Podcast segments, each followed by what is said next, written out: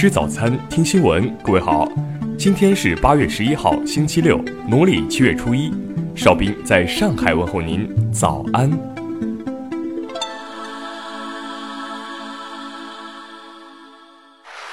首先来关注头条消息。近日，国内知名婚恋相亲网站对一点四亿会员进行了线上抽样调研，发布了一份二零一八单身人群调查报告。调查显示。八成女性认为买房为结婚硬需求，男方付首付，贷款双方还，不愿婚后与父母同住，却需父母帮育儿。仅有四成男性认为婚前必须买房，但除了婚房，彩礼也让不少单身男士倍感压力。此次调查发现，多数人对彩礼的要求还算合理，百分之七十二的人对彩礼的要求在十万元以内。但百分之十一要求十五万以上，其中彩礼要求最高的省份分别是河南和福建。调查还显示，八成的单身人群有过被催婚经历，二十五岁以下即被催婚的单身男女中，长沙、广州、重庆的单身男女占比最多；而在二十六到三十岁被催婚的单身男女中，以成都、武汉、苏州的居前三。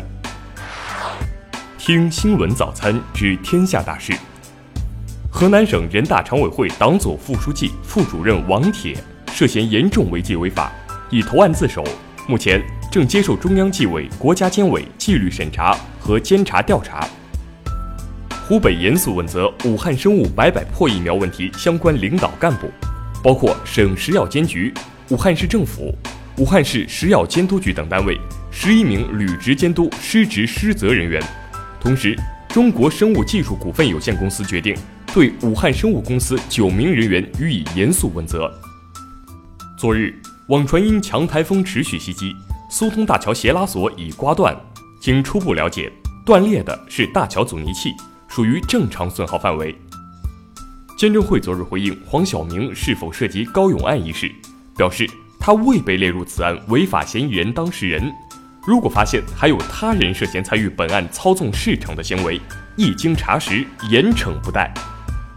马鞍山警方昨日通报，一网民在微博发布“安倍是我爹”“台湾国”等今日辱国、挑动分裂的恶劣言论，已被警方依法刑事拘留。昨日，郑州市政府封锁双汇屠宰场的命令在网上流传，双汇已确认非洲猪瘟病猪未制成肉制品。农业农村部表示正追查源头。红星浏览器昨日致歉称，融资期间夸大宣传，不应特别强调国产自主，同时承认红星浏览器内核是基于谷歌浏览器架构改造和创新。北京市住建委日前约谈住房中介，明确不得恶性竞争抢占房源，不得以高于市场水平的租金或哄抬租金抢占房源。下面来关注国际消息。美国财政部长日前表示，如果安卡拉不释放美国籍牧师布伦森，华盛顿就准备对土耳其实施新一轮制裁。土耳其财政部长近日表示，该国无意针对面临的货币危机而向国际货币基金寻求援助。意大利热亚纳莫兰迪桥坍塌已经导致三十八人死亡，仍有二十多人失踪。意大利政府日前宣布，将于二零一九年重建该桥。为迎接开学季的到来。法国政府向学龄孩子发二十亿欧元文具补助，帮助父母购置学生用品。巴勒斯坦官员近日证实，以色列最近解禁了一批寄往巴勒斯坦的信件和包裹，其中有些邮件寄出时间最早可以追溯到二零一零年。